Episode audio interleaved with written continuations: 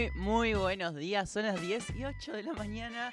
Ha empezado la veda. Ya no más TikToks. Ya no más eh, spots de gente. Y no podemos decir nada más, no podemos decir nada más justamente porque estamos en veda. Buenos días a No, todos pero y esto todas. es en general. Esto es en general, se sabe. Nada personal, nada personal. ¿Cómo estás, Merced? Muy bien, muy bien, de buen humor porque, porque llegó nuestro programa, porque, porque es sábado de qué mundo nos dejaron. Y es algo para, para, bueno, transitar una semana lluviosa también, la esperanza de que llegue este hermoso espacio. Hoy Ana Julia Nice no nos acompaña. Tiene que hacer unas cositas, pero el faltazo anual. Les mandamos un saludo. Me Eh, encanta que ya la, le inhabilitamos para faltar el resto del año. El faltazo anual. Saludamos a Nasa Taliche, nuestra operadora, y a Juan Müller, eh, nuestro productor. Y hoy tenemos eh, un programa, como siempre, todos los sábados. ¿Qué tenemos hoy? Tenemos un programa, bueno, vamos a estar hablando de la cumbre de las Américas, que fue la primera cumbre que es, eh, de estas características y que fue sobre cambio climático, y que además Argentina fue la anfitriona, así que fue un hecho bastante importante y te lo vamos a estar contando acá. También vamos a entrevistar a, a Thais eh, Gadea Lara para hablar sobre un poco las negociaciones eh, en Naciones Unidas con respecto al cambio climático. También hay transplaining. nada. Muchas cosas y les cosas. recordamos, bueno, que ahora en noviembre se va a estar haciendo una del- de las conferencias, bueno, que es uno de los eventos más importantes en términos de cambio climático.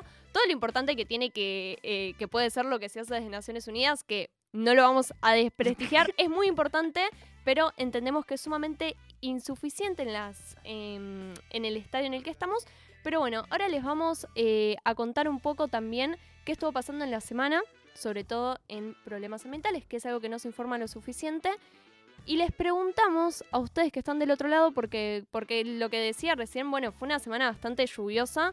No sé cómo la transitaste vos, Mon. Eh, a mí me encantan estos días. O sea, una porque eh, yo soy un poco obse del, del protector solar y hay que usar protector solar cuando, cuando está nublado, pero un poco medio que no estás tan perseguida. Claro, bueno, eso es un tema. Pero, pero bueno, es un poco, es un poco bajoneante, ¿no? Sobre todo esto de no salir, las pero condiciones ¿cuándo? de pero por ¿cuándo sí. estás con los ánimos arriba? no? A veces sí, a veces sí, a veces estamos de buen humor. Pero, pero justo está, bueno, son, son etapas de, son etapas de parciales, la vida del estudiante es así, pero, pero, esa, eh, pero la verdad es que una semana lluviosa que lleva cinco días seguidos no ayuda, por eso les queremos preguntar qué tips tienen para sobrevivir una semana lluviosa y que nos cuenten. Al 11 39 39 88 88 pueden mandarnos sus eh, mensajes, sus eh, audios. De nuevo voy a repetir el número 11 39 39 88 88. Y son las 10 y 11 y nos vamos ahora a escuchar un tema. No me sueltes de Capanga.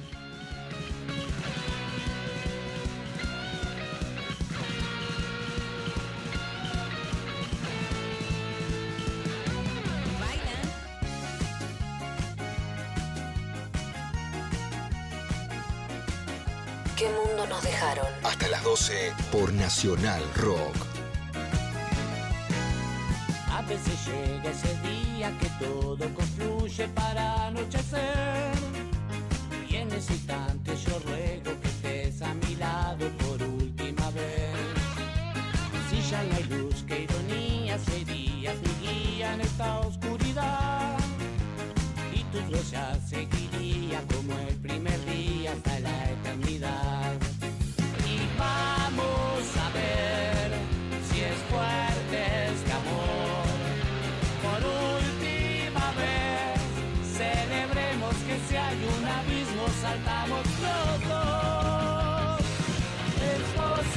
Me equivoqué, pero tu mano no soltaría en el vacío ni tampoco en el desierto. fue. Oh, una vez y otra vez, es posible, yo me equivoqué. Pero tu mano no soltaría en el vacío ni tampoco en el desierto fue. Una vez y otra vez. Porque este sol se marchita y el día se hunde en el anochecer. Sigo esperando en silencio que estés a mi lado por última vez. Si ya no busca ironía, serías mi guía en esta oscuridad. Y tu huella seguiría como el primer día hasta la eternidad. Y vamos a ver si es fuerte este amor.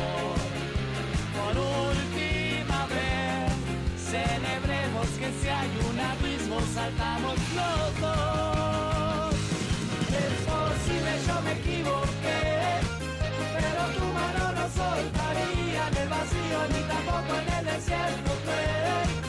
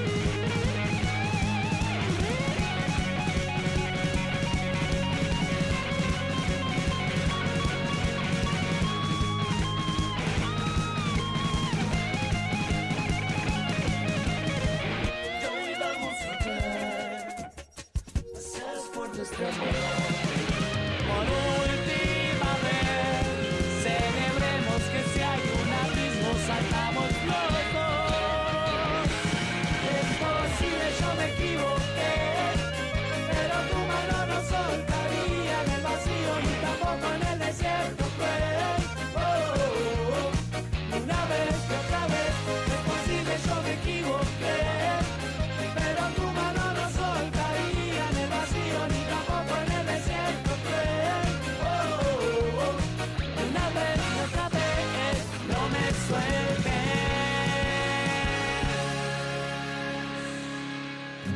¿Qué mundo nos dejaron? ¿Qué mundo nos dejaron? Jóvenes por el clima.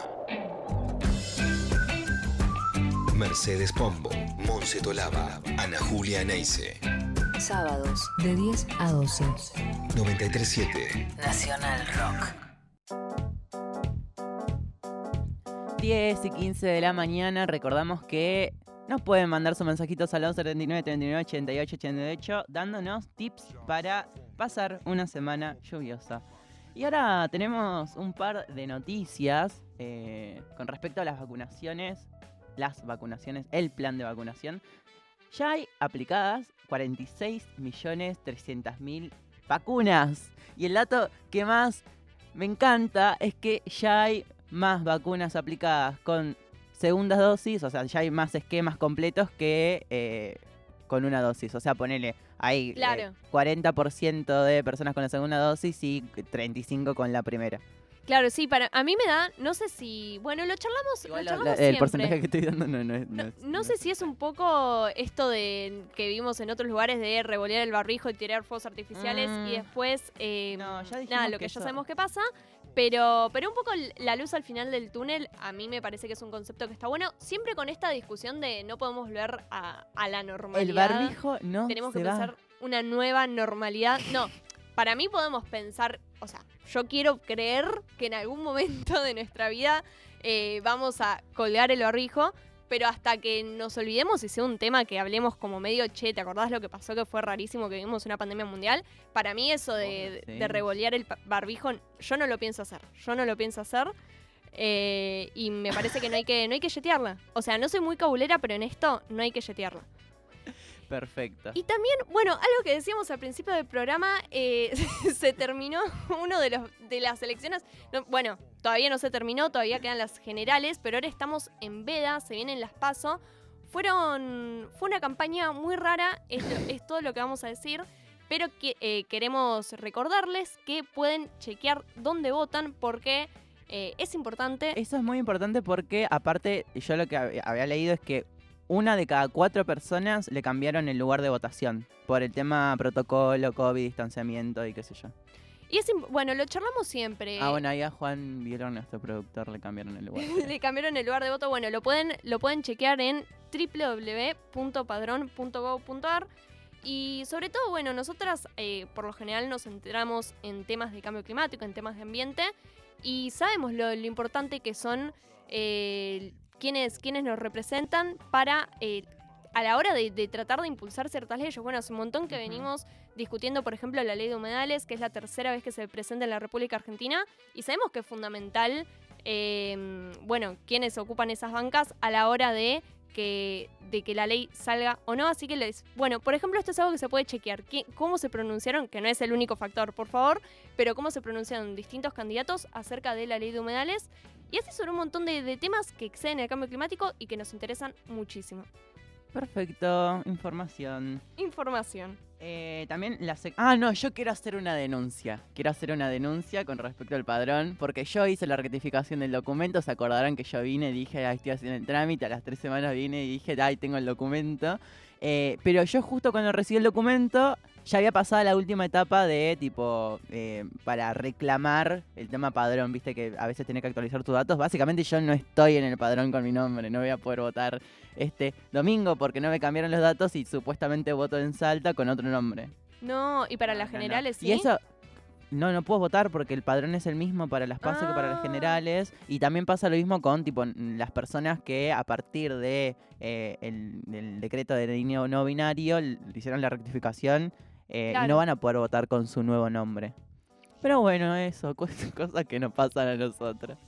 Eh, la Secretaría de Tesoro de Estados Unidos in- instó al G7 a aprobar rápidamente un paquete de nuevas reglas fiscales globales, entre las que se incluye el impuesto mínimo global a las multinacionales. Y acá el ejemplo argentino es muy importante, digo, se lo ha visto en estudios con respecto al impacto que tendría este impuesto eh, mínimo, mínimo a las a las multinacionales, ¿no? De repente acá en, en este país se aprobó un impuesto que igual no es impuesto a las grandes fortunas, es impuesto solidario, ¿cómo es? Aporte Eh, solidario. No, es aporte, u- claro, es un aporte único, es decir, no es un impuesto que se cobra periódicamente, sino que es extraordinario. Eh, no, y, y me parece importante sobre todo en términos de, bueno, que se empiezan a ver eh, ciertas normas, bueno, parte de lo que a lo que se va a usar este, impue- eh, este impuesto, entre otras cosas, tiene que ver con financiar la transición energética. Entonces, son nuevas normas fiscales que también se alinean a problemas que estamos atravesando como humanidad a nivel global. Bueno, leía, por ejemplo, que eh, también había como un objetivo por parte de los organismos crediticios, como el Banco Internacional de Desarrollo, en que eh, en, un, en, un, en un plazo de tiempo sea más del 50% de lo que desarrollen eh, justamente proyectos para la transición energética. Bueno, hoy, hoy como, como, como hay ve, estamos eh, a full con las noticias sobre el cambio climático, que fue una semana que tuvo muchísimas eh, y que se dieron muy poco en medios de comunicación y en portales, excepto en, en este programa que siempre les damos una gran cobertura. Y algo muy importante que pasó, como decíamos recién, eh, fue la, la primera cumbre latinoamericana sobre cambio climático, que fue el diálogo de alto nivel sobre acción climática en las Américas, de la que Argentina fue anfitriona entre, entre otros países que coorganizaron. Y bueno, por este motivo, bueno, la apertura estuvo a cargo de eh, actual presidente Alberto Fernández Albert. Y dijo varias cosas que a mí me parece que son, que son interesantes. También, bueno, participó John Kerry, el enviado especial de, mm, sobre el cambio climático de los Estados Unidos. Participó Antonio Guterres, el secretario general de las Naciones Unidas. Así que fue un encuentro que tiene mucho para analizar, mucho para... eh, bueno, no, estamos en veda, no puedo citar a ninguna candidata. No, gen- gente Pero mucha, importante. tele para, gente- mucha tela para cortar. Y es la cumbre previa a la reunión de Glasgow, em, que, que, bueno, que como contamos, eh, em, se va a celebrar. eh, se va a celebrar, se va a desarrollar porque tampoco, es, tampoco es una fiesta. Bueno, de eso vamos a estar hablando con. Thais en un ratito, así que quienes quieran saber más sobre la COP en Glasgow se pueden quedar y escuchar esa entrevista. Eh, también, con respecto a energía, que me encantaría que esté la señora Ana Julia Neis acá para comentar, Joe Biden presentó un plan para que el 45% de la electricidad provenga de la energía solar en 2050. Esto es un montón, teniendo en cuenta que el actual porcentaje es un 3%. Y Bueno. de acuerdo a, perdón, de acuerdo a un estudio de una oficina de eficiencia energética y energía renovable, el potencial que tiene Estados Unidos para suministrarse energía eh, a partir eh, de energía solar es de hasta el 40%. Bueno, esto, esto es muy interesante, eh, sobre todo en términos de transición, porque em, como, como contamos otras veces, los informes internacionales, el último reporte, por ejemplo, del IPCC y, distintas fuentes nos indican que hay que transicionar de manera urgente de combustibles fósiles, ya no podemos seguir explotando este recurso, pero también tiene una serie de complejidades que tiene que ver, bueno, eh, sabemos que los paneles solares, por ejemplo, necesitan, entre otras cosas, minerales. Bueno, ¿de dónde van a venir esos minerales? ¿Cómo se va a planificar esa transición? Hay muchas cosas que son importantes eh, para discutir en este punto, sobre todo entendiendo que hay otras cosas que se están desarrollando. Hablamos en este programa también de hidrógeno verde, en fin. eh, pero bueno, sin duda es una cuestión Y también de nuevo la cuestión de financiación, ¿no? O sea, hoy Estados Unidos tiene la posibilidad de embarcarse en estos proyectos porque tiene guita.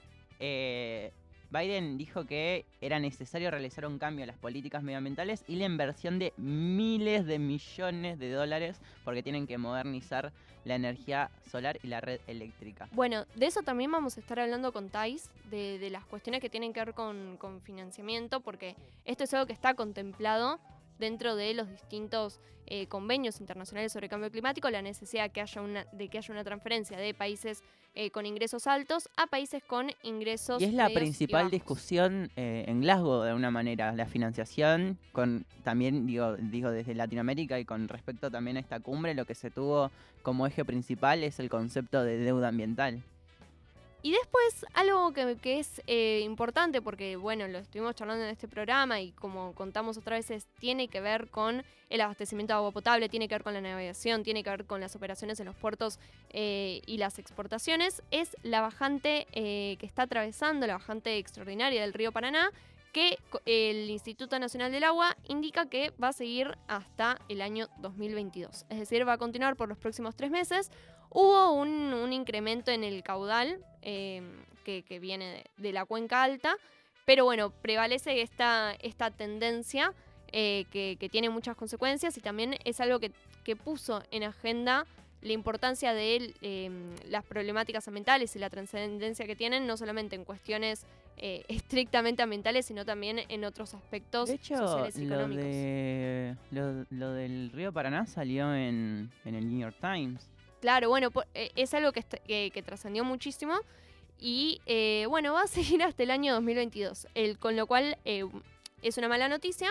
Eh, pueden escuchar este- sobre este tema que lo estuvimos de- em, debatiendo en este mismo programa en Spotify. Y siguiendo con las malas noticias para leer. ¡Feliz Bueno. sábado!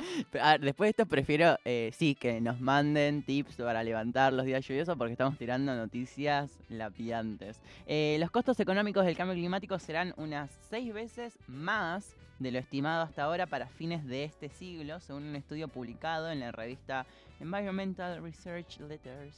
Eh, si se tienen en cuenta los efectos del cambio climático en el, creci- en el crecimiento económico, el PBI mundial podría ser un 37% más bajo para el año 2100. Perdón, es una mala noticia, pero también me parece que, que es importante, sobre todo, entender porque siempre eh, está esta No, esta, dicotomía esta- que se claro, genera. esta mala noticia es si no accionamos con lo que hay que accionar en el presente. Claro, que además. Y que además de ser una mala noticia la caída de- del PBI, la mala noticia van a ser eh, las las miles de muertos. la intensificación en frecuencia y también en virulencia de las catástrofes climáticas. Es o sea, el- el- la caída del PBI es un indicador más en el universo de problemas que vienen del cambio climático y me parece importante que se tome esta dimensión también para tener en cuenta est- esto que siempre discutimos, que, que no hay una dicotomía que no se puede distinguir lo social y lo económico de lo ambiental. eh, y que, para que una co- economía prospere, evidentemente tenemos que tener un, un ambiente o un planeta en el cual desarrollarnos. Perfecto, son las 10 y 27. Y eh, de nuevo, voy a recordar que nos pueden mandar sus mensajes al 11 39 39 88 88. Y ahora nos vamos a escuchar un tema toda la vida, eh, lo último de Nicky Nicole junto con Mora.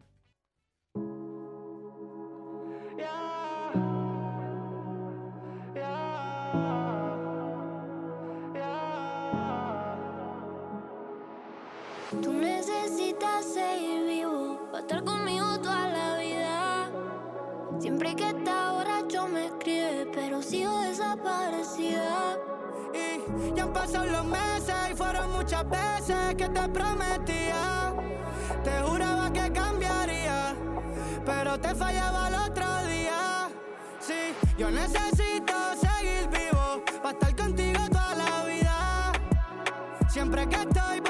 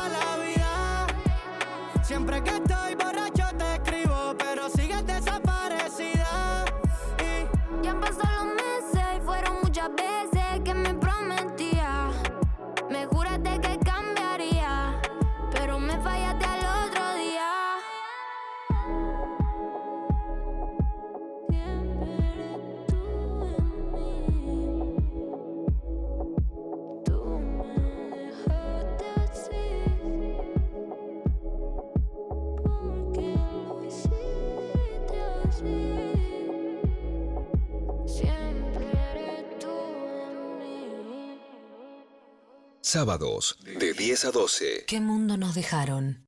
Estamos en Instagram. Nacional Rock 937. Información, música y delirio. Un gran plan. A la hora en que nadie se quiere levantar, acá ya estamos con los ojos bien abiertos. Un gran plan. Con tapa Marianita y el Toku. Lunes a viernes, de 6 a 8. Un gran plan. Por 937. Nacional Rock. Hacé la tuya. Todos fuimos. Todos somos. Todos podemos ser. Ser solidario es preocuparnos por Leotre en el tránsito y en la vida. Soy Camila Trinzi, de Conduciendo a Conciencia para Nacional Rock. Yo me comprometo con la vida. La música tiene su lugar de privilegio. Figuración. Bienvenidos sean todos los géneros. Figuración. En figuración escuchamos a Los Besos con el tema Helados Verdes que dio título al EP que la banda editó en junio de 2017 y en el que participaron Paula Trama y voz, Sábados, Federico de 12 a Ferrer, 14. Con Alfredo Rosso y Albina Cabrera. Figuración 937. Nacional Rock. Hace la tuya. 11 39 39 88 88. Nacional Rock.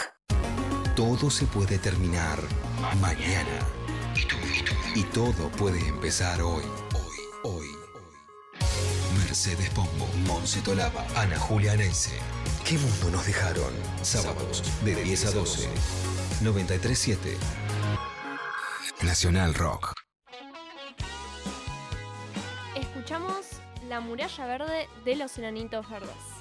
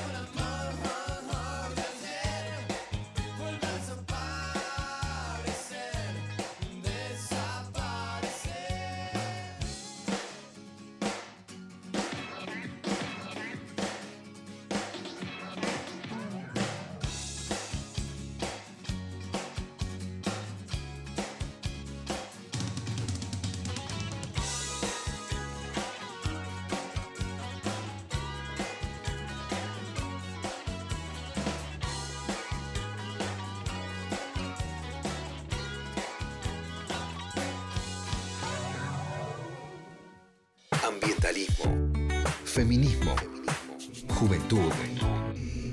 ¿En dónde estamos hoy? Mercedes Pombo, Monse Solava, Ana Julia Neise.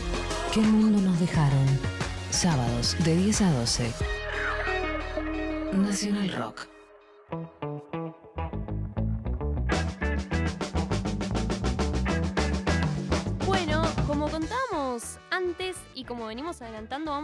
Con Thais Gadea Lara, que es periodista multimedia especializada en cambio climático.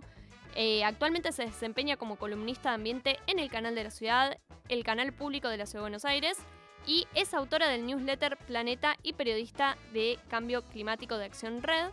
Eh, y la verdad que es una persona bastante interesante, sobre todo para hablar, bueno, de, de qué nos depara esta, esta conferencia de las partes número 26 que se viene ahora en noviembre, que como venimos contando es uno de los eventos más importantes en términos de cambio climático, por- porque es el máximo órgano de, eh, del convenio eh, de, que aborda estos temas y en ese sentido es importante sobre todo eh, saber cómo nos insertamos como país, como región en, en este evento.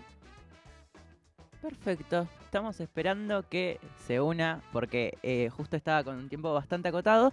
Pero eh, eso, a mí me parece muy importante, nada, temas eh, que ya, que ya hemos abordado eh, en este programa y que ya hemos mencionado al principio. Principalmente la financiación y cómo eso de alguna forma también ya se viene dando, digo, la discusión en, por ejemplo, esta cumbre latinoamericana y de repente yo creo que es bastante posible. Digo, la otra vez tuvimos a Mauro Fernández que hablaba sobre la propuesta también que tenía eh, el gobierno y daba su opinión. Me parece que es un momento justamente muy fructífero para dar discusiones y ver qué podemos aportar.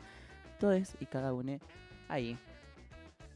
Sí, eh, bueno, ahora eh, no sé si ya está con nosotros, pero eh, como, mm, como estábamos contando, bueno, la Convención Marco sobre Cambio Climático es un poco lo que nuclea todo lo que pasó. Después, eh, algo muy importante que pasó, por ejemplo, que ahora nos va a estar contando mejor Thais, pero... Y también eh, venimos de venimos de una... Ah, mira, nos dicen que, que ya está. está. Nos está escuchando, creo. Hola, Thais, ¿cómo estás? Hola, ¿cómo están? Hola Thais, Eh, bueno, Mercedes te saluda. Lo, que, que- lo primero que queríamos charlar con vos, para que nos, nos escuchan, que estábamos comentando un poco, es cuál es la importancia de la conferencia de las partes, por qué es importante en términos de cambio climático y qué relevancia tiene sobre todo en este momento histórico que estamos atravesando. Eh, bueno, es muy importante la- la- las famosas ¿no? COP, eh, que es esto, mm, digamos, cuando se habla sobre todo, por ejemplo, ahora de la COP26, se hace referencia a esta conferencia ¿no? de Naciones Unidas sobre Cambio Climático y es este encuentro anual que se tiene hace ya eh, 26 años, eh, a través del cual los países no buscan ponerse de acuerdo eh, respecto de cómo actuar frente al cambio climático. Y lo más importante fue que después de, de casi dos décadas, o sea, en 2015, se llegó a consenso respecto del Acuerdo de París eh, para justamente para que todos los países, y acá lo, digamos, este acuerdo fue histórico porque tanto países desarrollados como países en desarrollo, para cuál va a ser ¿no? su, su objetivo y cuáles van a ser sus acciones eh, para promover la acción climática y hacer frente al cambio climático. ¿Qué, estamos, ¿Qué se está haciendo ahora desde las COP y por qué es importante? Mm. Es bueno cómo se implementa ¿no? ese acuerdo y particularmente este año la COP26 es importante porque es la primera instancia después de que se llegó a consenso en la cual vamos a, poder empezar a ver si hay mayor ambición, ¿no? Si hay un aumento de la acción climática por parte por parte de los países.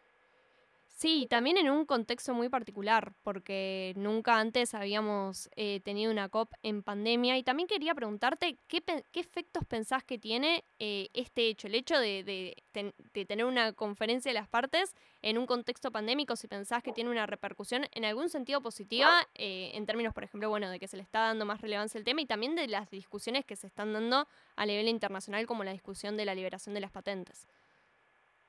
Em, sí, a ver, yo creo que lo más importante que hay que tener en cuenta del contexto es que son dos crisis que, que digamos, que no están ajenas, que están muy relacionadas, Mm. eh, tanto desde sus causas como desde las soluciones, y me parece que lo que más tendría que tener foco la, la COP en el contexto de la pandemia es que la recupera, digo, la pandemia significó crisis económica para muchos países, ¿no? Para la mayoría, pero sobre todo profundizó aquellos países que ya se encontraban en, en situación vulnerable, ¿no? Económicamente. Entonces, me parece que lo que tiene que demostrar, en este caso la COP, es que la recuperación económica que se haga de la pandemia tiene que ser una recuperación que se alinee con los compromisos climáticos. ¿Es lo que viene ocurriendo? No. De hecho, o sea, se, en, la recuperación económica eh, se, ha, se, ha, demostrado, en, digamos, en, en, un reporte que por lo menos los países del G20 han dado más apoyo, han subsidiado más eh, actividades que contaminan el ambiente, como los combustibles fósiles, en lugar de aprovechar este contexto de la pandemia y de recuperación económica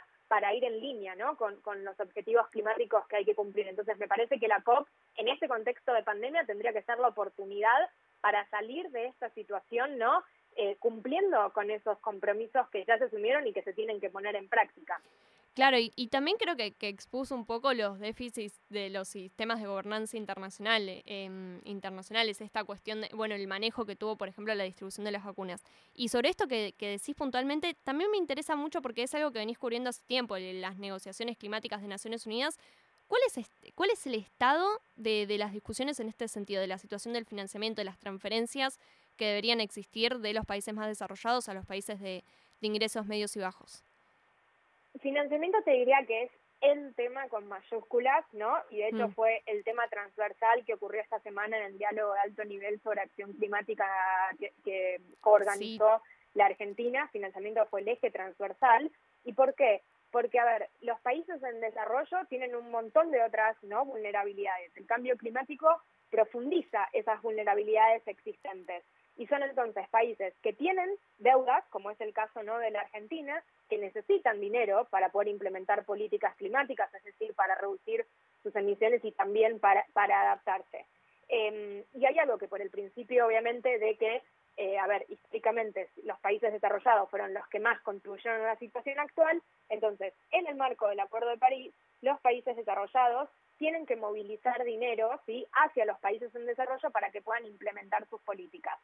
Lamentablemente, y como pongámosle argumento barra excusa, ¿no? El año pasado con la pandemia, ese dinero no empezó a movilizarse. Entonces, mm. en esta COP va a ser fundamental ver cómo se reactiva eso, porque la realidad es que, eh, digo, los países desarrollados tienen sus recursos para poder eh, impulsar las transiciones, por ejemplo, la transición energética. Y hay otros países que necesitan ese financiamiento. Ahora bien, también ahí pasemos un pasito más en la discusión. ¿Quién controla que ese financiamiento efectivamente vaya ¿no? a políticas de promoción de acción climática y que no me termines usando ese dinero como eh, re, como la excusa no de bueno el claro. gas natural como recurso de transición en vaca muerta entonces digo no es simplemente dame el dinero sino después es analizar ok qué se hace con ese dinero y que efectivamente vaya hacia donde tiene que ir.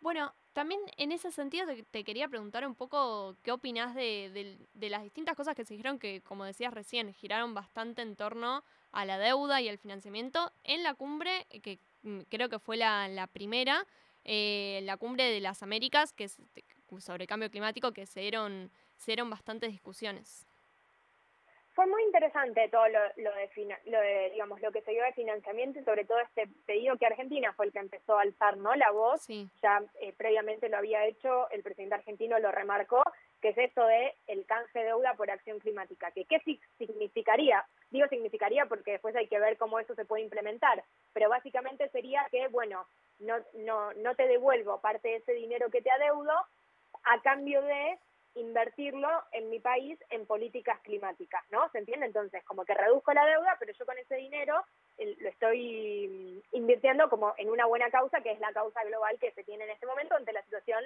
de crisis climática. Eh, y fue muy interesante por esto de, de que, bueno, como que, por ejemplo, el secretario general de Naciones Unidas dio apoyo a eso, dio apoyo a que se empiecen a suavizar las deudas fiscales que tienen los países en pos de la acción climática, Ahora bien, eh, después de eso, llevarlo a la práctica, hay que ver, ¿no? Cómo, cómo se reestructuran, ¿no? Todos esos sistemas eh, financieros. Empieza a estar dentro de lo que es el debate y también me parece que lo interesante y lo desafiante de esto es que un poco sale del marco, no es únicamente lo que pasa en una conferencia climática. Esto empieza a pasar, estamos hablando de sistemas financieros, empieza a pasar en, en organismos no multilaterales y demuestra que justamente actuar ante la crisis climática no es únicamente una cuestión no de nicho, sino que es transversal a todos temas, como por ejemplo las deudas. Así que yo creo que va a ser uno de los temas fundamentales que vamos a tener que seguir y hay que ver ¿no? cómo continúa, si efectivamente alguno de los organismos eh, internacionales empieza a dar el, el visto bueno a esta situación que podría ser de mucha ayuda para los países en desarrollo. De nuevo, insisto con la anterior, controlemos que después efectivamente no ese dinero vaya hacia donde tiene que ir en pos de la acción climática. claro, sí.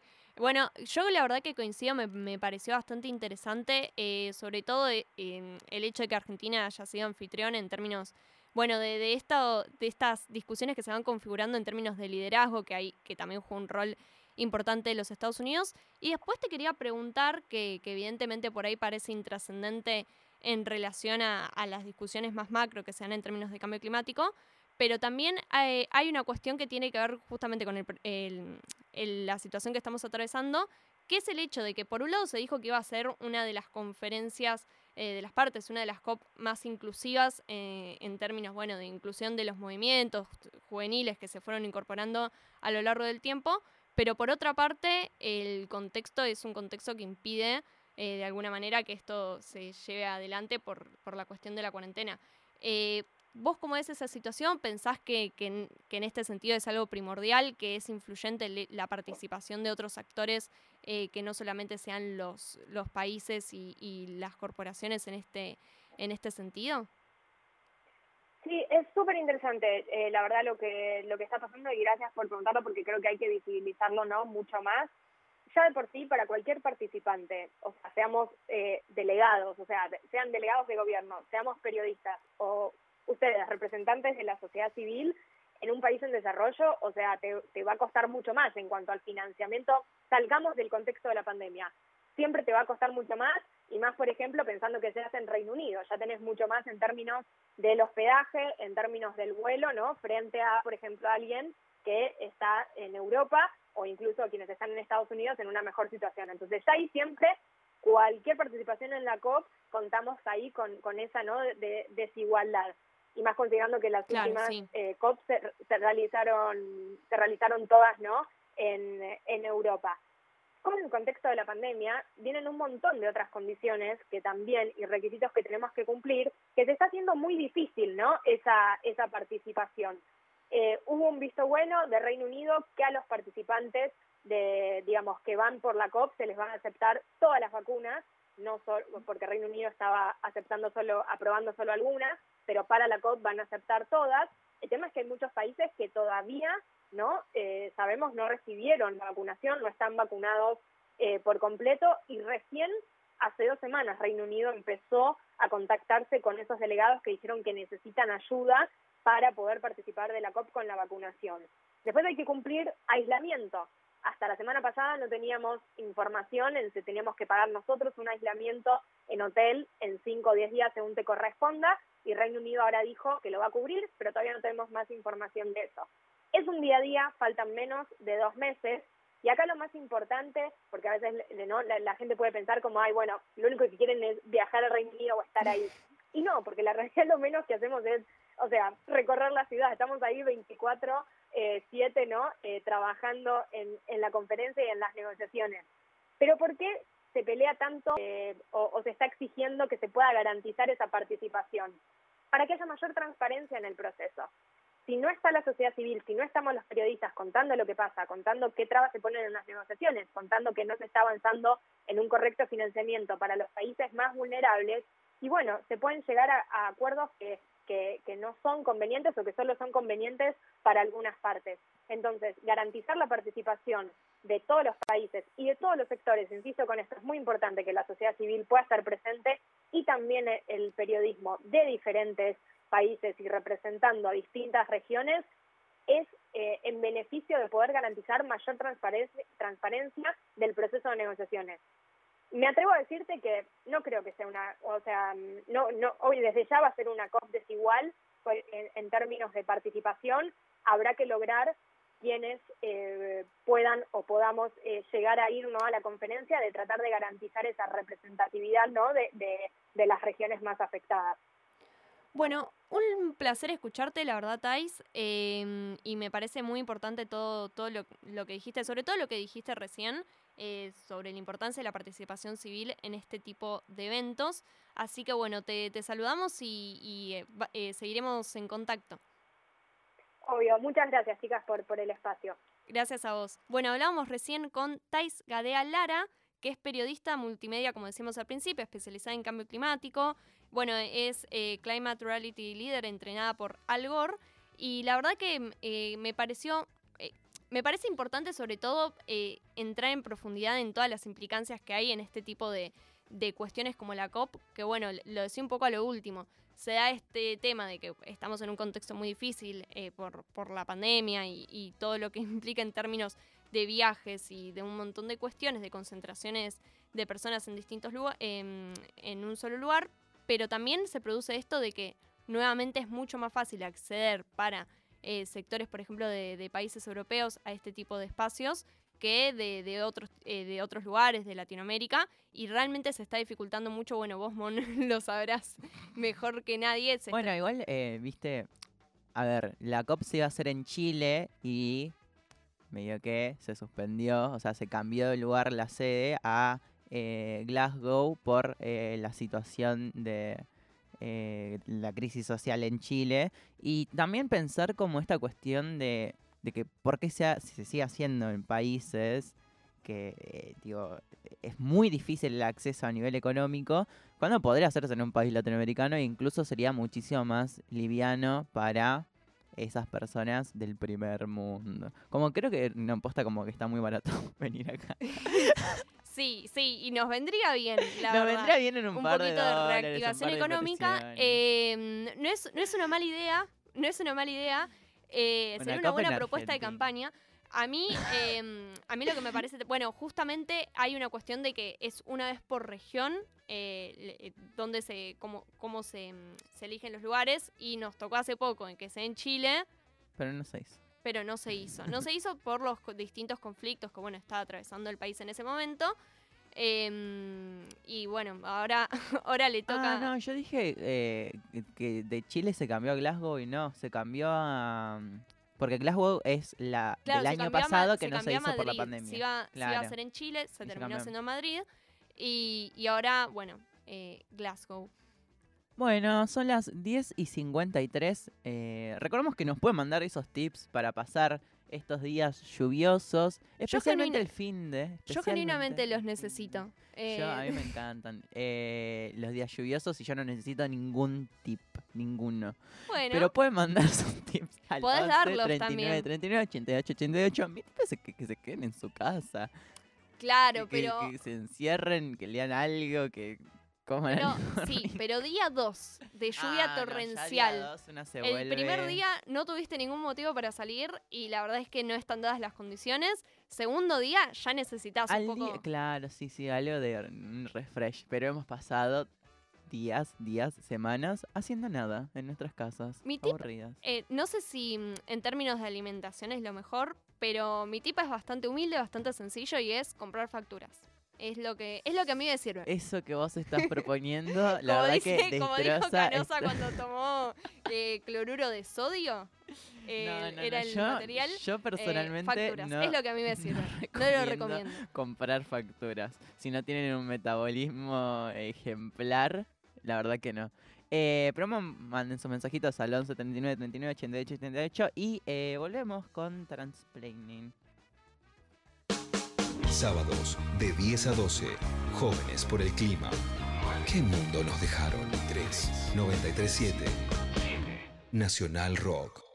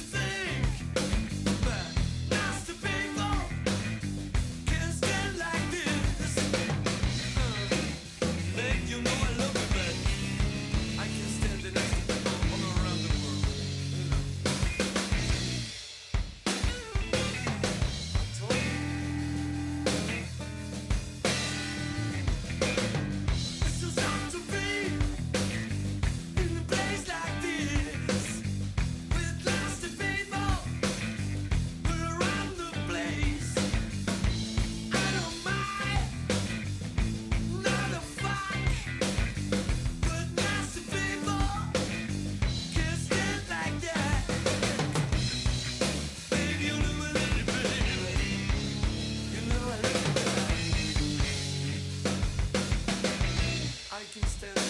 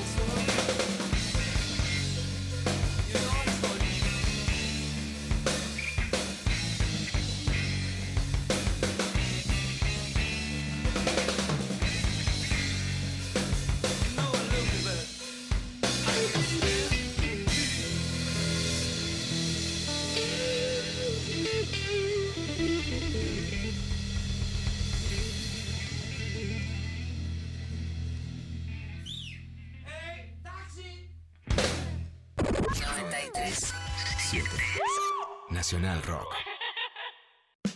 Acá estamos con Leo Lopatín. Somos las tías del rock acá. Somos. Si es sábado, hay joda.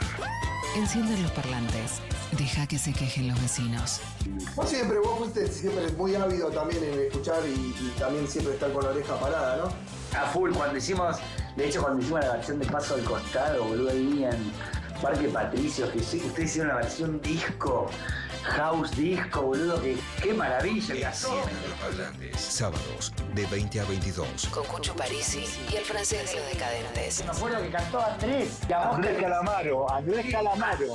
Llegó Andrés al estudio y lo cantaba todo tímido. Andrés Calamaro y la mosca le dice, Andrés, haz el personaje. Y Andrés dijo, creo haber estado dando pasos al costado. Y yo, ¡vamos! 93.7. Nacional Rock. Hace la tuya. ¿Esta vida qué sentido tendría sin música? Mañana quiere la luz del día. La canción quiere su melodía. Más música. Más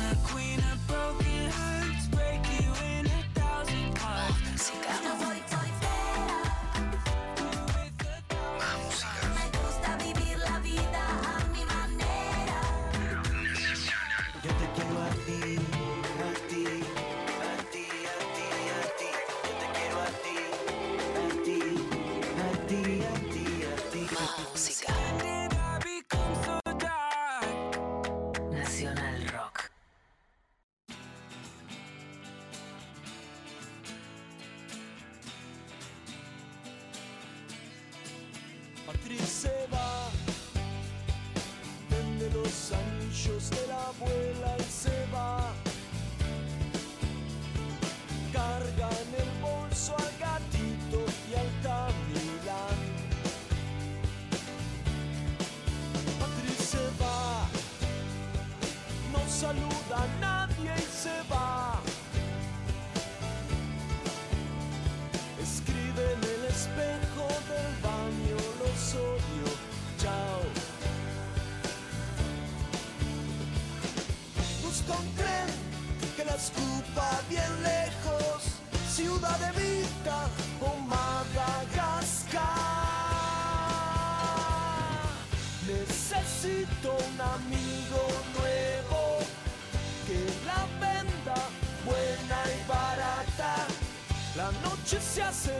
demasiado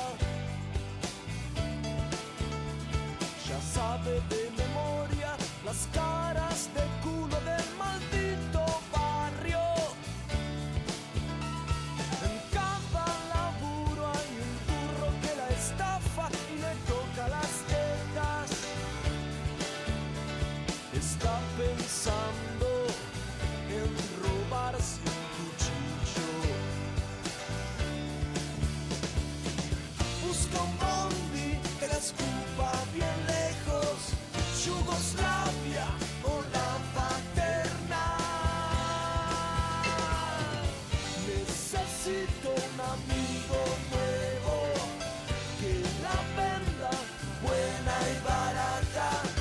La noche se hace demasiado larga con un guaymallén de cena. Oh, oh, oh, necesito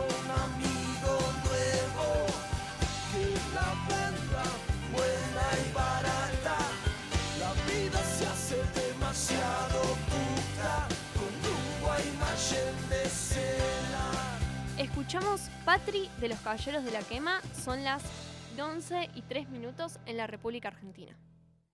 ¿Cansade de varones que no saben nada y explican todo? Un poco de transplaining a una sociedad heterosexual que nada sabe de brillos, mariconadas y resistencia. Transplaining. Por Monse Lava.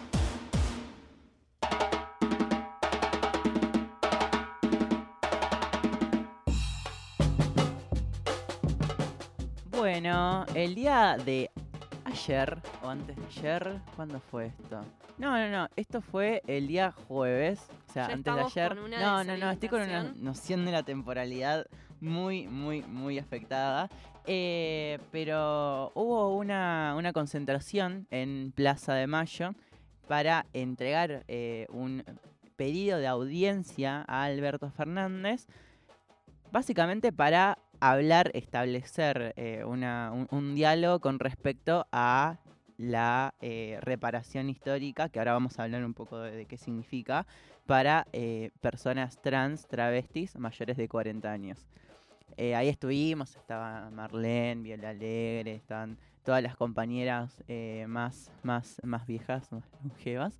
Y nada, me parecía como muy importante traer acá como un Ese espacio. viejas no va a ser bien recibido. No, no, ellas se, se autodenominan viejas. Bueno, está bien. Y yo igual, eh, banco, creo que, que estamos como medio en solidaridad con la revolución de, de De las viejas, un saludo a Berruti. Eh, a, a Berruti, dije. Cerruti. Eh, bueno, no. Básicamente quiero traer esto acá para que un poco entendamos entre todos qué es lo que significa, por qué es importante, por qué hay que acompañar el reclamo.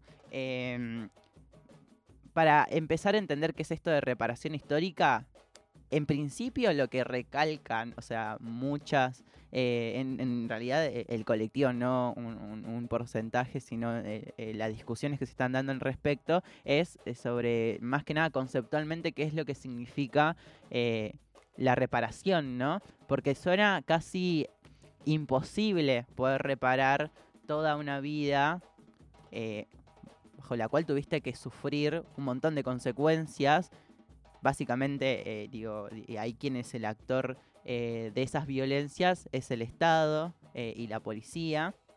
Entonces, digo, es imposible vos haber perdido, tu vida por vivir una identidad de género que en la sociedad es criminalizada. Digo, el Estado no te puede, no, no puede reparar eso. Estamos hablando más que nada de una de un resarcimiento, de una indemnización económica por ese identicidio llevado a cabo por el Estado que se eh, que estuvo presente en la dictadura militar y en la vuelta a la democracia y que incluso, eh, digo, en la vuelta a la democracia, como ya hemos hablado en otros transplaining, digo, hubo eh, como herramientas jurídicas para justamente perseguir y criminalizar a identidades por fuera de las cis heteronormativas y bueno, eso se, se traduce a los códigos contravencionales, los códigos de falta, etcétera, que fueron derogados en los años 90 mayormente.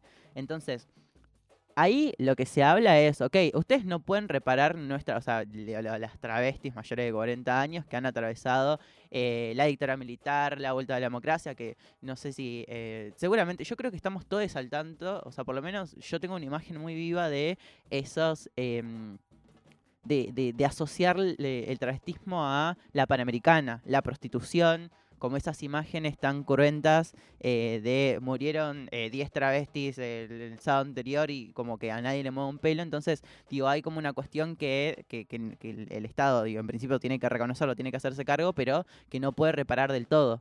Entonces, esa es, eh, en principio, la discusión bajo la cual eh, se impone eh, o se, se propone más que nada em, esta, esta, esta medida que tendría que ser lo que, lo que hablan es que puede ser un DNU, eh, que incluso no hay muchas compañeras que superen los 40, los 50 años. O sea, imagínense que nuestro promedio de vida es 35, 40 años. Entonces, quienes tienen más de, de 40, 50, realmente son muy pocas y no implica un costo económico grande para el Estado. No es que al Estado eh, le va a costar severamente eh, indemnizar económicamente a esas personas. Pero también creo que es importante hablar de por qué em, justamente esto tiene que materializarse. Y es que eh, recientemente el cupo laboral travesti trans no solamente se, es- se implementó por vía del decreto, sino que después fue aprobado por el Congreso Nacional eh, y es una ley nacional. Básicamente, eh, digo, se están incluyendo a travestis, eh, trans, jóvenes, en, en, digo, me- menores de 40 años justamente, quienes tienen la posibilidad, de, aunque la ley hable sobre esa, las capacitaciones que tienes que dar, eh, como también que podés terminar tus estudios eh, primarios y secundarios mientras ingresás eh, al, al trabajo, que incluso eh, no se tienen que tener en cuenta los, eh, los antecedentes penales en términos de, bueno, que cuando se han aplicado esas contravenciones, eh, esos códigos de falta de los que mencionábamos. Eh, pero hay todo, to- todo un umbral, todo un, eh, digo, a partir de los 40 años, tener en cuenta que esas personas han atravesado, han atravesado una experiencia de vida muy diferente a la que, por ejemplo, puedo atravesar yo ahora teniendo 19 años, eh, con una ley de identidad de género, con cupo laboral, con eh, bueno, el reciente DNI no binario. O sea, creo que hemos avanzado en políticas públicas que a nosotras, quienes somos más jóvenes, nos ha dado un piso de derechos que justamente fue conquistado por ellas, que han atravesado justamente esa violencia cruenta que se ha repercutido justamente en deficiencias físicas, porque la policía no es que te agarra y te lleva amablemente al calabozo, no, te cagan a palos. Entonces, ahí hay algo puntual que posta que nuestras compañeras mayores tienen deficiencias físicas a partir de toda esa violencia eh, desencarnada hacia sus cuerpos.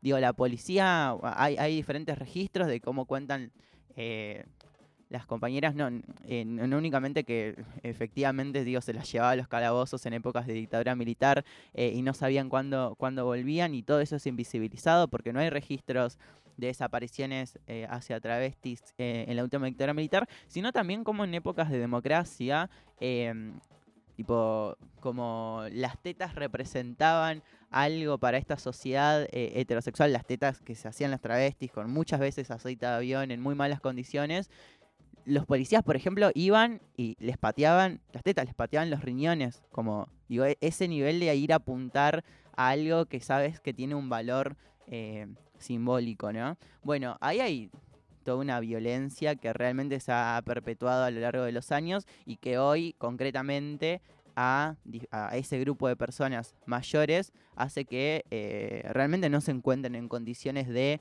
eh, estar, de, de establecerse en el mercado eh, de la, laboral formal, ¿no? ¿Cómo podemos exigirle a una persona que ha atravesado toda esa violencia durante toda su vida, que ha atravesado años en los calabozos, porque recordemos que muchas compañeras con las contravenciones estaban tipo 30 días, 60 días, 90 días, y eso sumado, sumado, sumado, se hacían años. Entonces, digo, realmente hay ahí toda una cuestión con eh, que físicamente no pueden eh, llevar eh, ese nivel de vida laboral y por lo tanto no tienen un acceso eh, a un sustento básico y, y los programas de contención económica actuales eh, no, dan, no dan abasto. Entonces, de lo que se trata este, eh, esta indemnización es que por lo menos, y esto es discutible, eh, que se establezca un, lo equivalente a una jubilación mínima, incluso más, porque hoy actualmente con una jubilación mínima no se vive,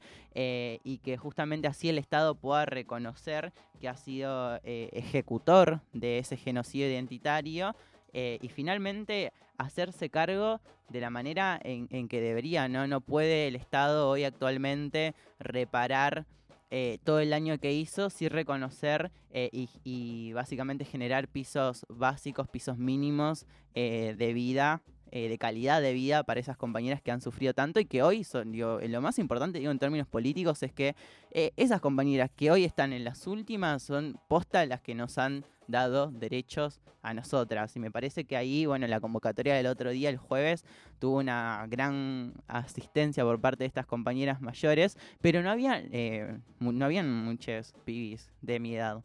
Entonces, esto también de alguna forma es un, un llamado de atención. Digo, preocupémonos por eh, lo que significa eh, el valor político y simbólico que le aporta que las nuevas generaciones que estamos gozando de este piso de derechos nos hagamos cargo también de las que son siempre olvidadas. Transplaining por Monse Tolaba. ¿En qué mundo nos dejaron?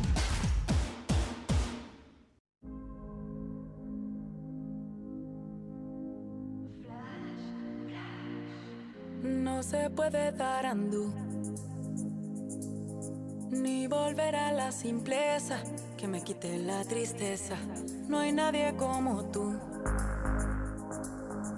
compartiéndome canciones, pero son más los errores que ilusiones.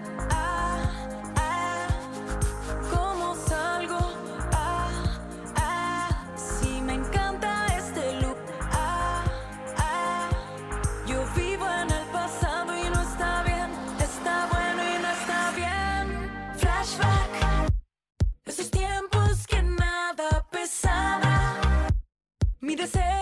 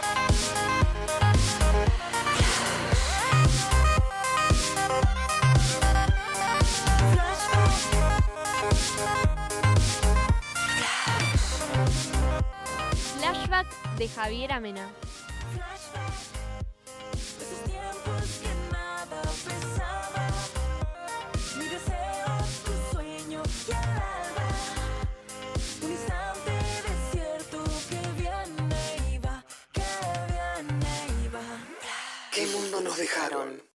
Estamos en Twitter. Nacional Rock 937. Los martes a las 20, la hora líquida. Gillespie se sumerge en entrevistas acuosas para coleccionar. La hora líquida. Martes de 20 a 21 por 937. Nacional Rock. Hace la tuya. Tuya.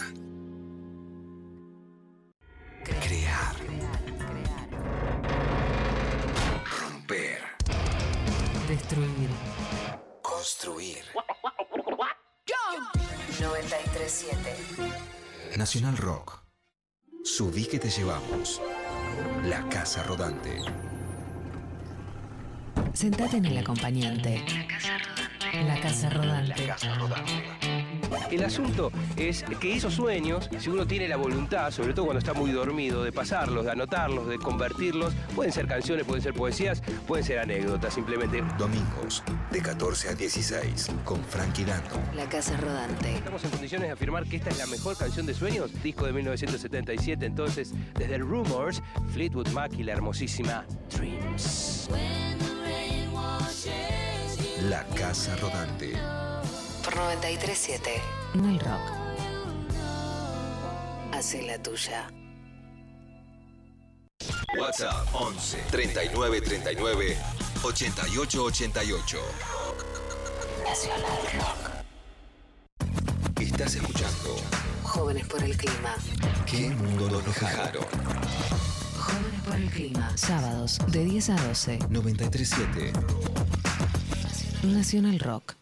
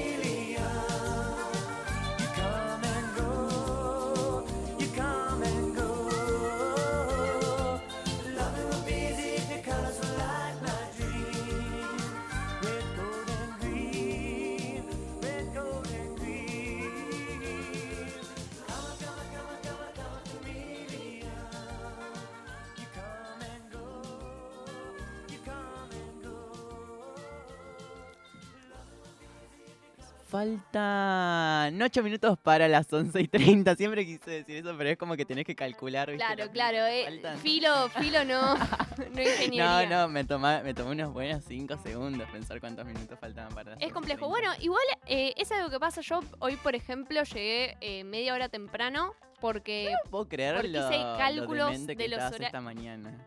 Claro, te, te llamé a vos re preocupada, Monse, te- es, es el horario de salir y bueno, faltaba media hora.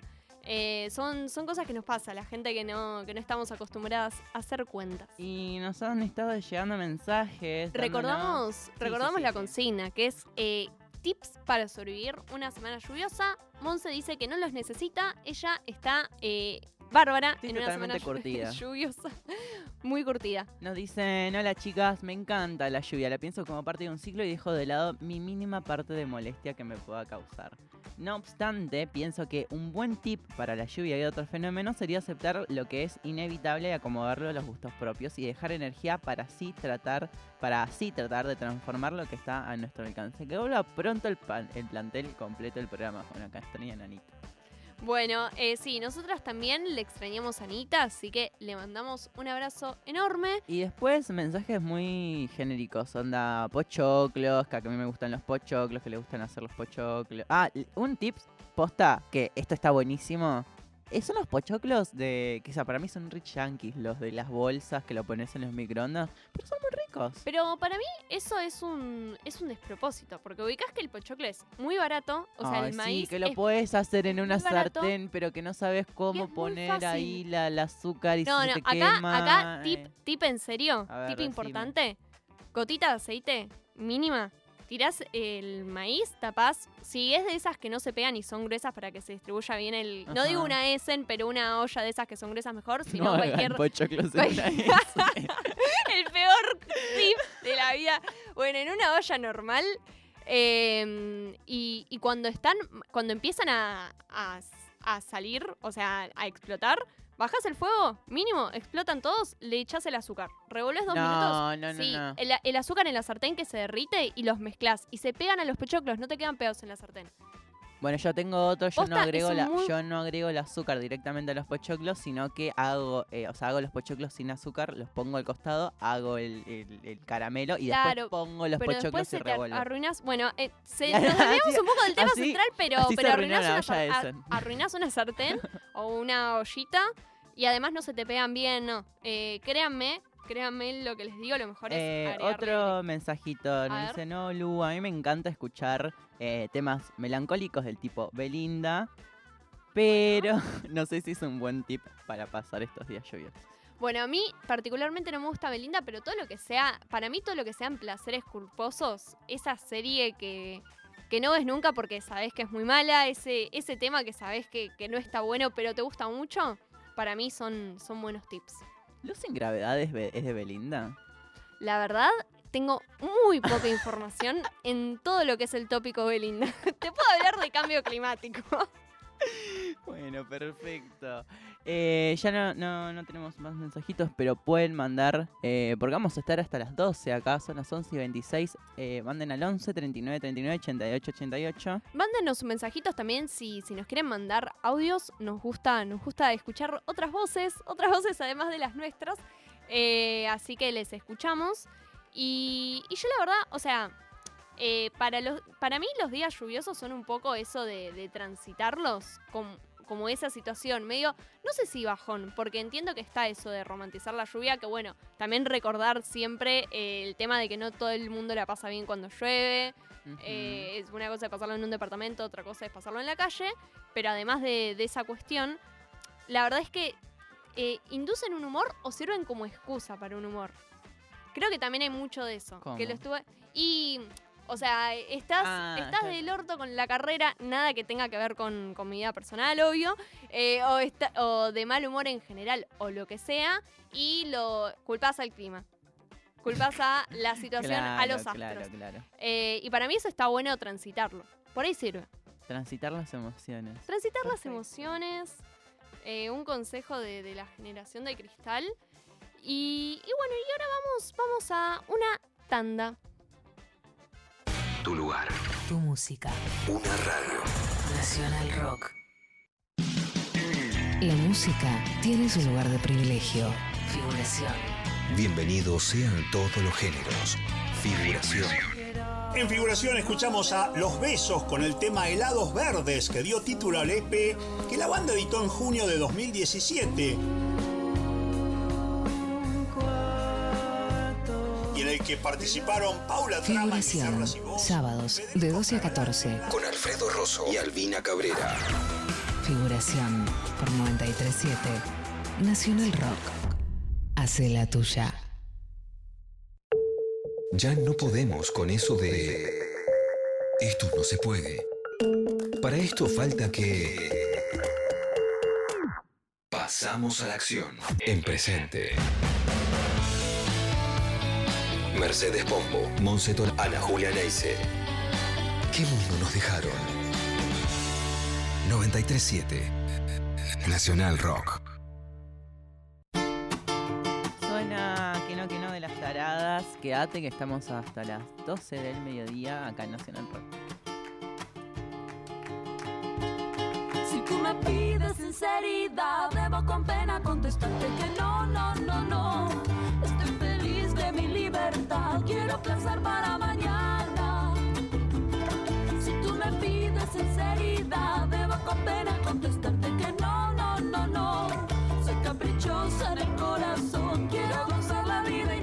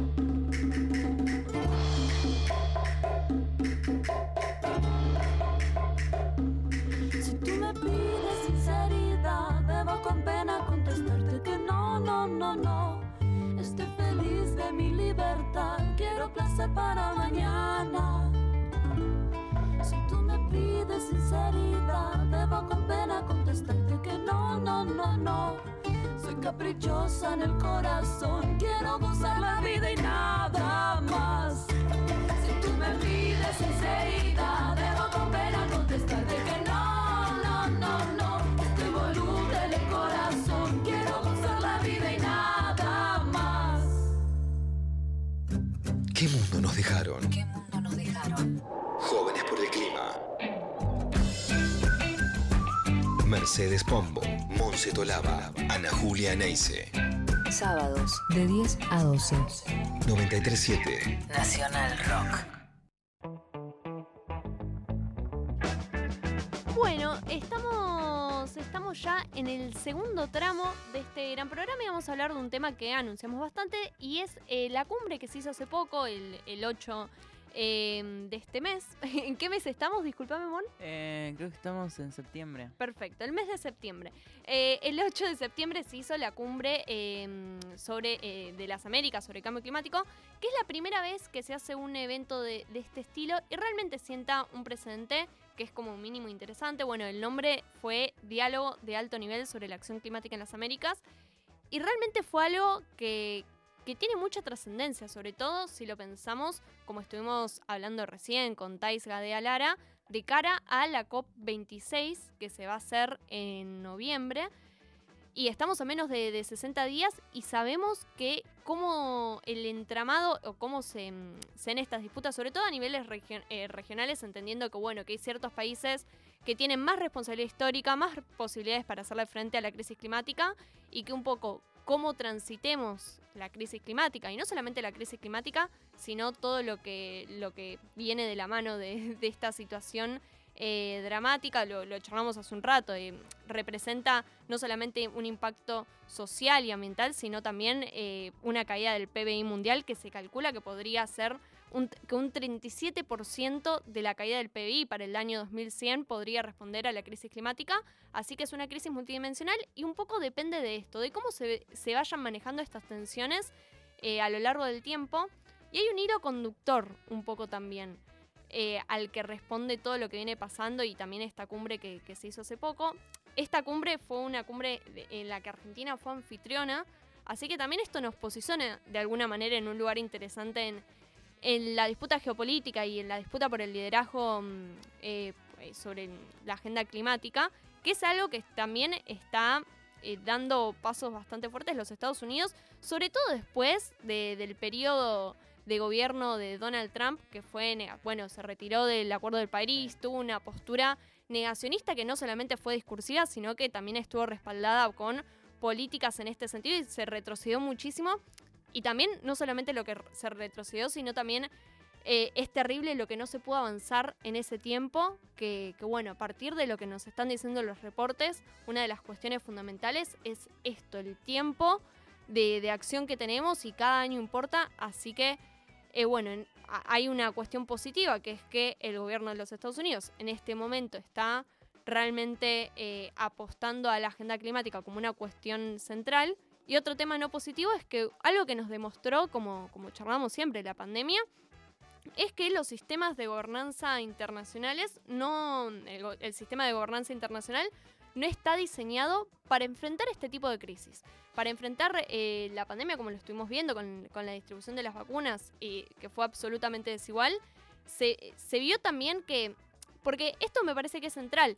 Eh, esto que eh, charlamos al principio, un poco eh, en tono de humor, categoría humor, eh, de, cómo en algunos países revolearon los barbijos, tiraron fuegos artificiales porque tenían el 100% de su población vacunada con la segunda dosis, pero al poco tiempo hubo un rebrote porque la única manera de salir de este tipo de crisis, de salir de una pandemia, de salir de una crisis climática y ecológica, es en conjunto y es mediante la cooperación de todos los países y es realmente una salida que tiene que ser colectiva, que es algo que decimos siempre, que, parece, bueno, una, una frase que tiene que ver con, con esta cuestión de las movilizaciones, de, no apostar al individualismo, pero que también tiene que ver con la manera en la que se tienen que organizar los países, que es muy diferente a la que se vio en otros momentos, porque bueno, eh, ahora volvemos específicamente a la cumbre, ¿no? Pero pero en, en otras en otro tipo de situaciones, en una situación de guerra o en otro tipo de, de cuestiones que atravesamos, sí se vio esto de que un país le fue bien a partir de esa crisis y se pudo fortalecer, como es el caso de los Estados Unidos, a partir de una situación que para otros países fue absolutamente crítica y, y esta cuestión de ver a la crisis como una oportunidad y todo lo demás. Pero entendemos que esta situación es muy distinta. Es muy distinta a cualquier situación que atravesamos antes y por eso es importante eh, cambiar la manera en la que se enfrenta, que es un poco lo que se estuvo charlando eh, en esta cumbre.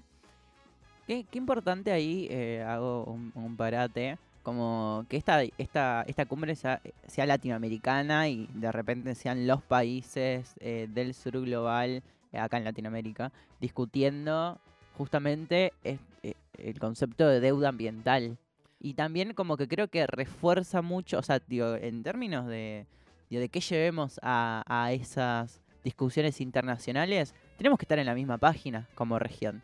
No puede haber diferencias sustanciales en las propuestas que hagamos porque definitivamente, digo, como, como bloque hemos sido acreedores ambientales de esa desigualdad eh, que es tan característica de, de la crisis climática, ¿no? Totalmente, y bueno, esto fue un poco lo que, lo que se habló, lo que, uno de los temas centrales, el tema de la deuda. Ahora vamos a escuchar un poco qué dijo eh, Alberto Fernández, que, que fue quien hizo la apertura de, de esta cumbre, porque, bueno, eh, repito, Argentina fue anfitriona de este evento y eso no, es algo menor. A mí me parece que, que es algo que, que tiene cierta trascendencia, sobre todo en, este sentido de hilar cómo se viene dando la discusión sobre el cambio climático entre los las principales potencias, los principales, eh, las principales economías a nivel mundial. Y por ejemplo, bueno, hace no tanto fue el G7, donde los, los Estados Unidos justamente reafirmaron esta, esta postura, esta intención, junto con el Reino Unido, que antes tenía una postura negacionista y que ahora también de cara a la COP26 que se Bueno, viene ¿cómo, en cómo puede ser negacionista ahí hubo una COP, un viste? cambio ahí de- de ahí, ahí perspectiva. cambiaron un secretario, a alguien del, del gobierno. Bueno, el- Chao.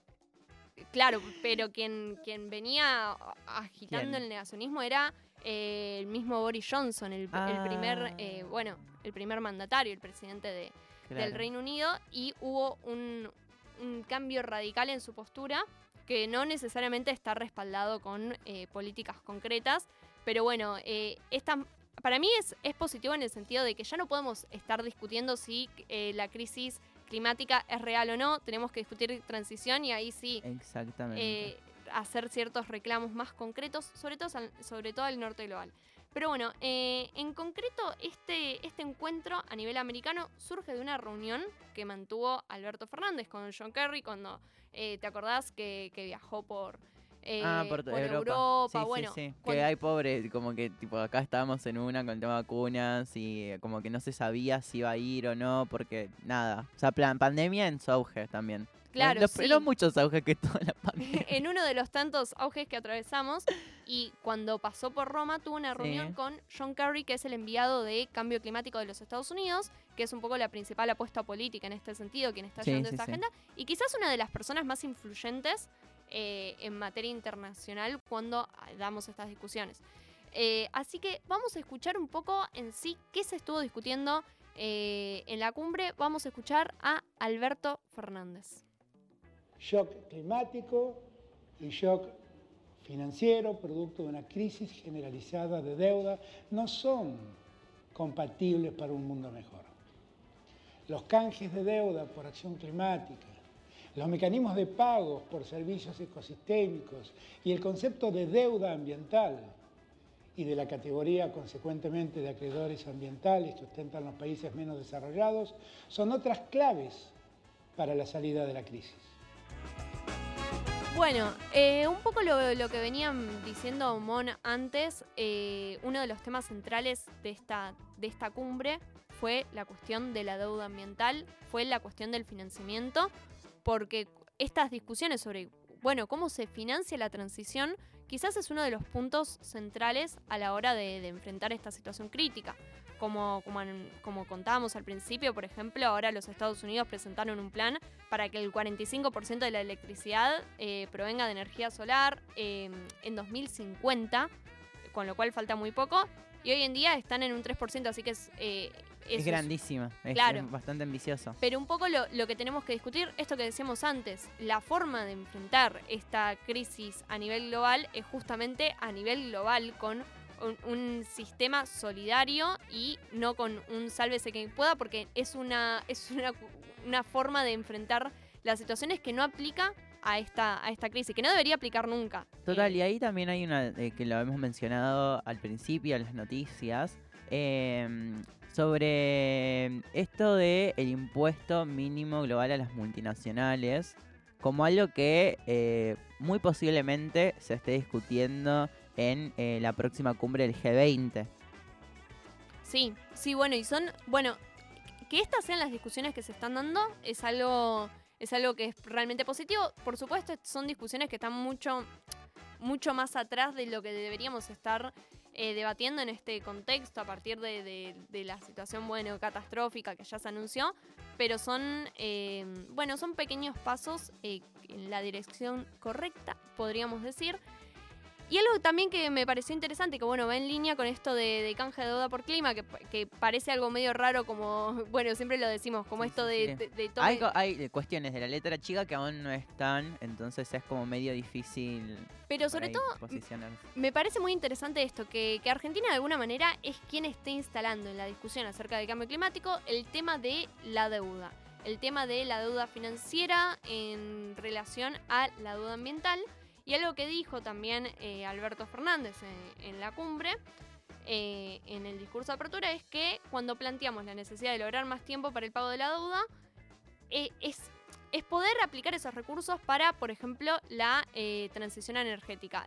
Es decir, no hay forma de pagar los intereses de la deuda y al mismo tiempo poder invertir en la transición ambiciosa que está requiriendo el momento que estamos atravesando. Bueno, y en relación a eso también eh, John Kerry dijo que iba a duplicar el financiamiento de adaptación, que esto es central. Esto lo charlamos siempre porque es una cuestión fundamental y tiene que ver con que, por un lado, cuando hablamos de cambio climático, está la mitigación, el cambio climático, es decir, disminuir la cantidad de gases de efecto invernadero que eh, se emiten a la atmósfera y que contribuyen a, que se agrave la situación actual. Y por otro lado está la adaptación. Sabiendo que hay algunas de las consecuencias del cambio climático que son irreversibles, tenemos que pensar cómo hacer para que las poblaciones sean más resilientes y para que esto que ya estamos viendo, es decir, se espera que vaya, lo que, bueno, se espera que vayamos a un aumento de 3 grados con respecto a niveles preindustriales.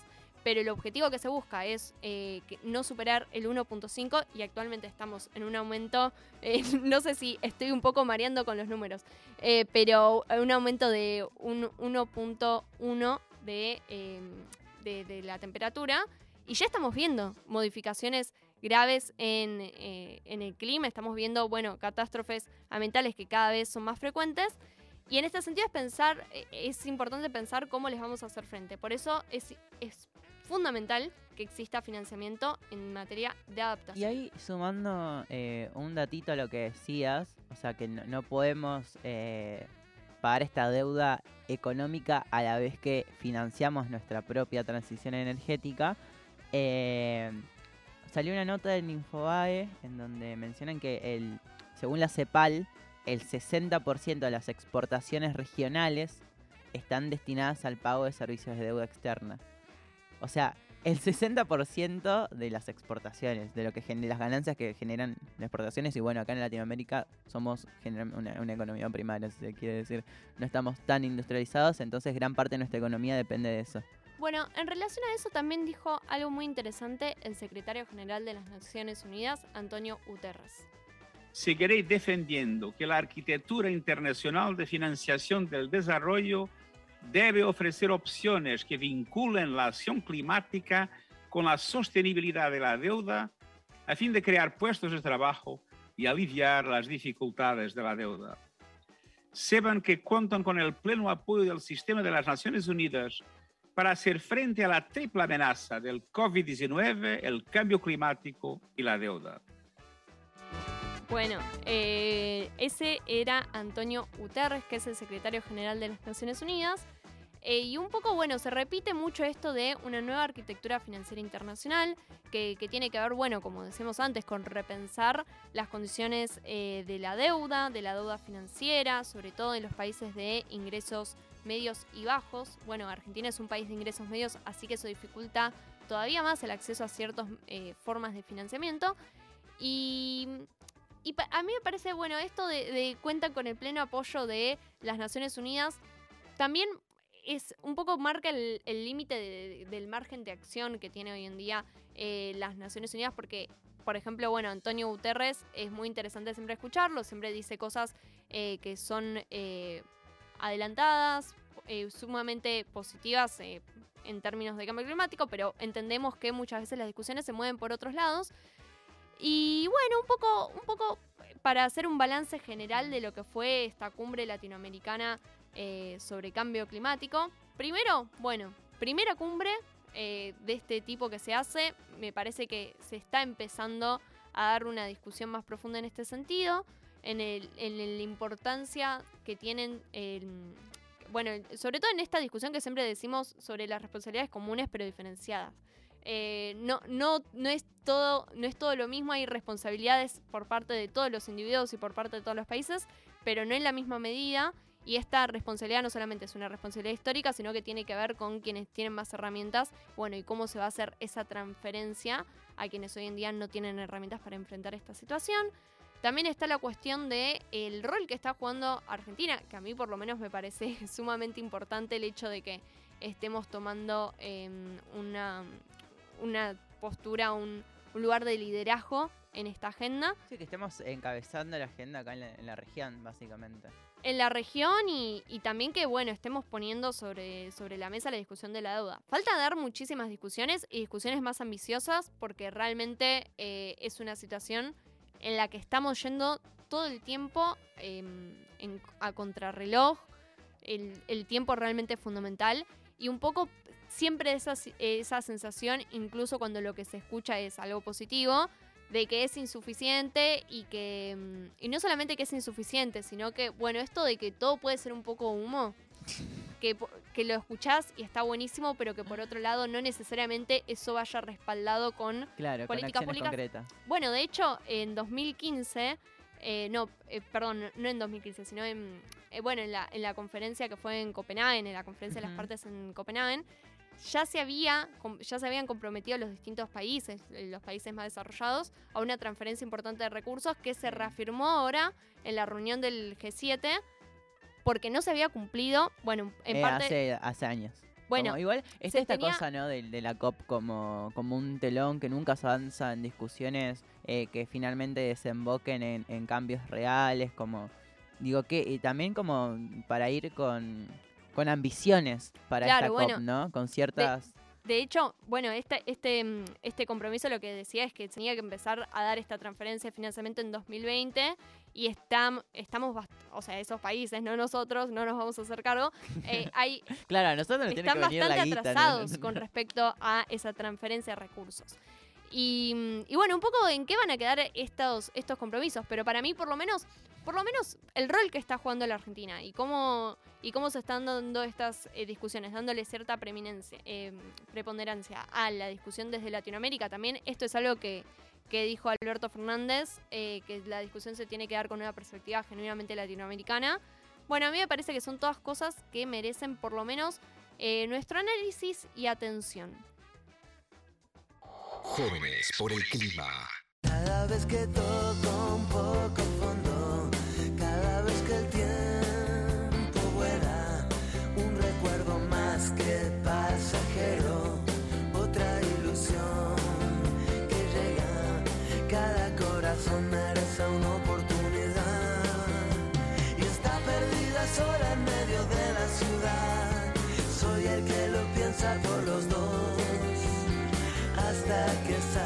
el sol. Cada sensación o sentir vulgar, una sola cosa, un solo lugar, un recuerdo más que pasajero. Será como empezar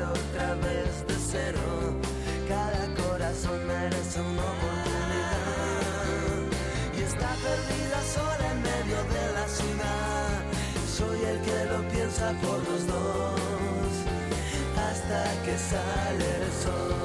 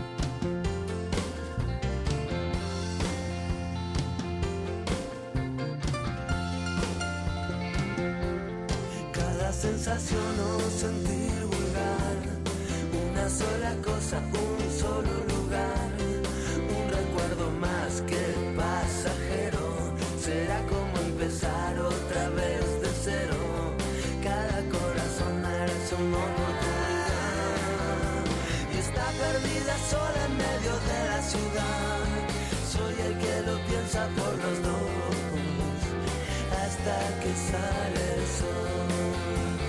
Soy el que lo piensa por los dos